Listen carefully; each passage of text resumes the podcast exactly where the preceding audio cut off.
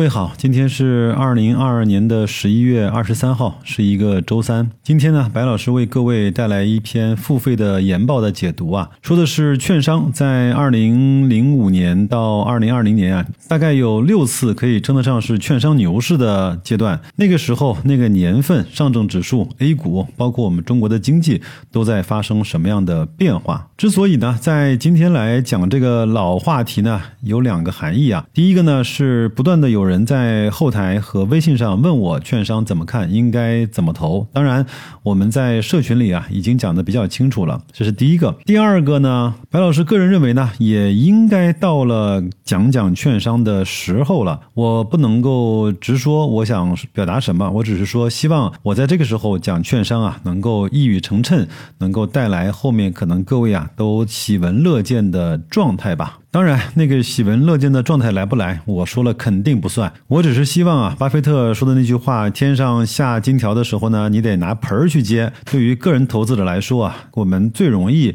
用的那个盆或者是那个桶啊，有可能就是券商类的标的。由于是付费的研报啊，我没有办法，也没有时间展示完整的三四十页给大家。各位呢，可以到我公众号“大白说投资”回复“券商”两个字，获得研报的完整版。我非常快速的帮大家呀，把这篇研报的枝干和主线帮各位过一下，好吧？首先呢，我们的第一幅图啊，讲的是证券行业收入的结构的变化。首先来看经纪业务啊，什么是经纪业务呢？就是券商啊带我们开户，包括收的那个。交易的佣金就叫经纪业务。在二零零八年以前呢，证券公司主要的收入来源百分之七十是经纪业务。那么一直演化到了二零二一年的今天，经纪业务只占整个券商行业百分之二十六到百分之三十一左右的份额了。所以呢，有的人说啊，白老师啊，你不要再痴心妄想的去追那个券商了。券商的同质化呢，带来了他们疯狂的在压低各自的佣金和费率，所以。券商这个行业已经没有什么发展了。其实呢，我想通过这幅图呢，跟各位说明白的是，券商的收入已经大部分不来自于这个了。那拼的是什么呢？增长最快的，在二零一九年到二零二零年、二一年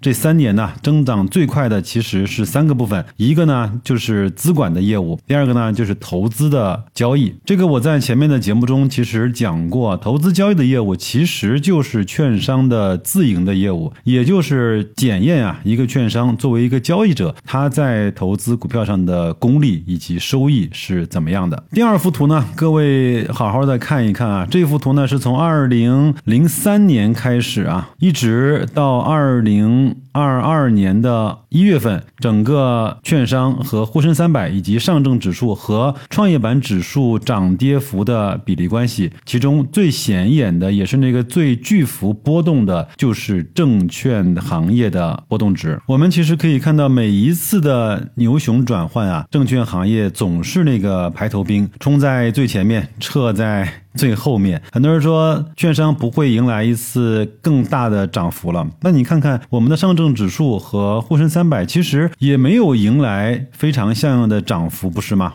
那接下来呢，白老师就带大家呀来回顾一下从二零零六年到今天为止啊六次券商牛市的背景以及当时的一些具体的情况啊。第一次是二零零六年的三月到二零零七年的十二月，这一次的上涨呢，主要是因为经济繁荣以及市场改革驱动啊这种板块的上涨。导火索呢其实是股权分置改革、规范市场的环境、景气度提升、投资者的情绪高涨。这个时候呢，我们也迎来了我们。历史上最大的一轮牛市，在此轮行情中啊，券商板块的估值提升非常的迅速。我们看两张图啊，在二零零四、二零零五年啊，整个券商的市净率的 PB 的百分位呢，都在百分之二十以下徘徊了好几年。那么到二零零五、二零零六、二零零七。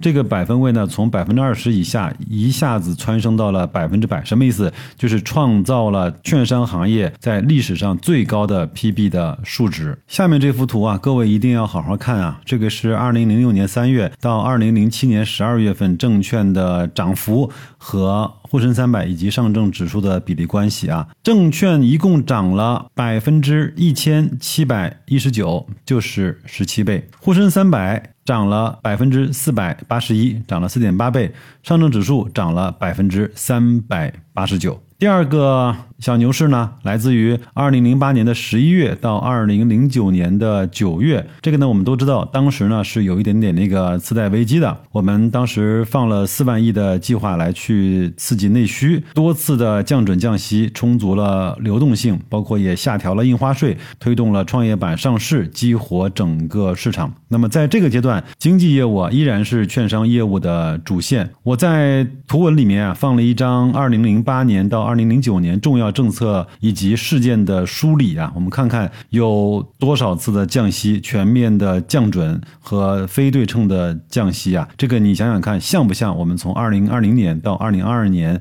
整个在货币市场上发生的这些事情呢？照例，我也放了一张从二零零八年到二零零九年啊，整个券商以及上证指数和沪深三百涨幅的这样的一个比较图。依然，证券行业是涨幅，包括整个的比例啊，都是超过了后面两个指数啊。证券行业涨了百分之一百四十九，沪深三百涨了百分之一百零一，上证指数涨了百分之一百二十九。咱们再来看一看第三次啊，第三次呢是从二零一二年的十二月到二零一三年的二月。这次上涨的主要驱动力呢是政策的宽松与创新改革驱动板块的上涨。导火索呢是行业创新改革推出了新三板，资本市场啊利好的政策打开了向上的发展的空间。另外呢，在行情启动前呢，整个行业的估值也都在历史的底部，创新业务和流动性驱动中小券商领涨行业。我们看到啊在二零一二年的十月份开始啊，券商的 PB 呢就从两倍不到一一路滑落到大概一点五倍左右。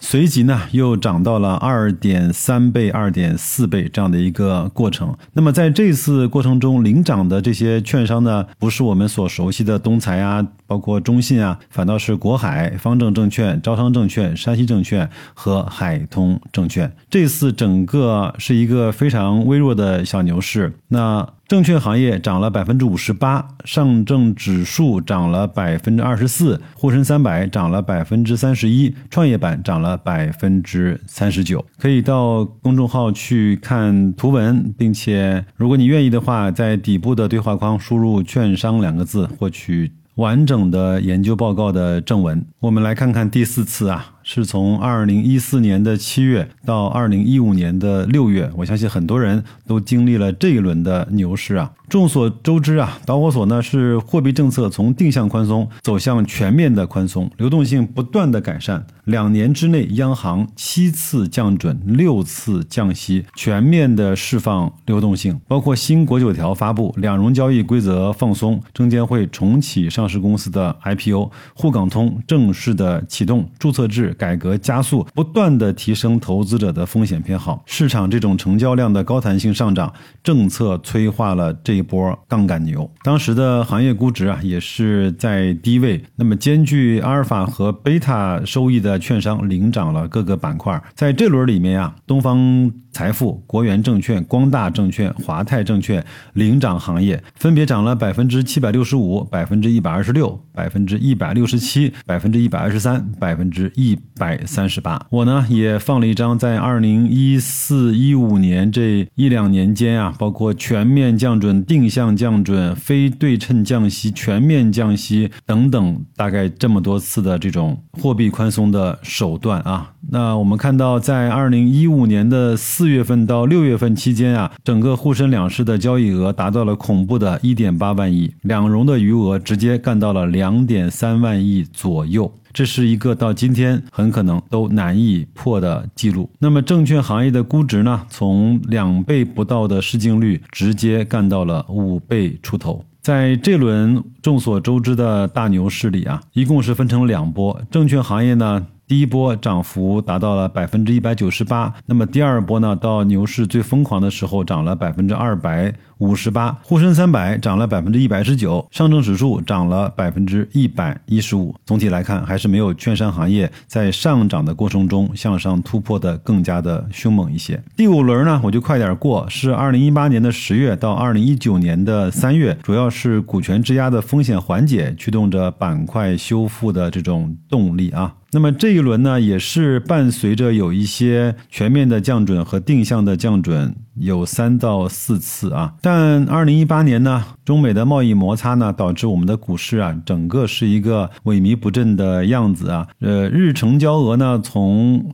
最疯狂的一万多亿下滑到了最低谷的时候三千多亿的样子。两融的余额啊，从一万亿出头最低啊，滑落到了七千亿出头。这个是一个非常。非常惨淡的年份啊。但是在一八年的十月到一九年的四月呢，证券行业还是出现了一波小阳春啊，最高涨幅呢百分之六十六。那么上证指数涨幅呢是百分之十四，沪深三百涨幅是百分之十六，创业板涨幅是百分之二十五。那离我们最近的一次啊，也也就是第六次是二零二零年的六月到二零二零年的七月，这个的推动的上涨行情呢是行业整合预期以及基本面支撑啊驱动着板。板块的上涨，导火索呢是疫情的缘故呢，导致经济下滑严重。这种疫情高峰期过后呢，亟待复苏，市场以及监管行业呢是趋松的。那么这一轮呢，整个券商市净率呢下滑到了一个更低的位置，最低的时候呢到达了一点三倍左右。那么这一次的上涨呢是突破了两点二倍，领涨的公司呢是光大证券、东方财富、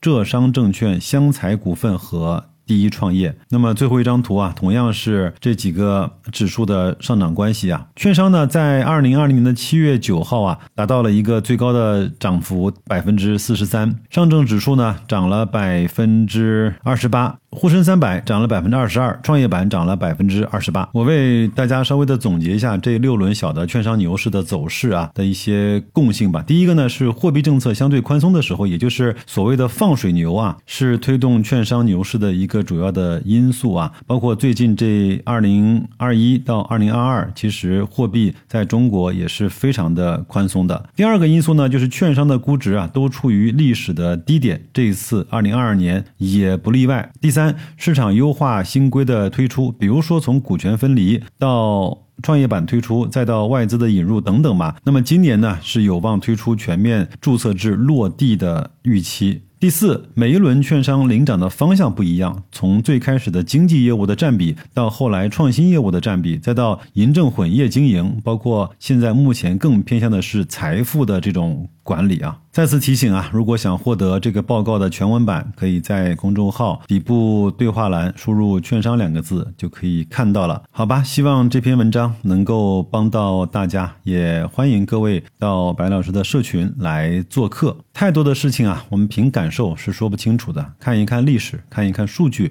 有可能在我们的心目中啊，就获得了一个又一个对某一个投资方法或者是标的清晰的概念或者是轮廓。祝各位工作愉快，投。投资顺利，再见。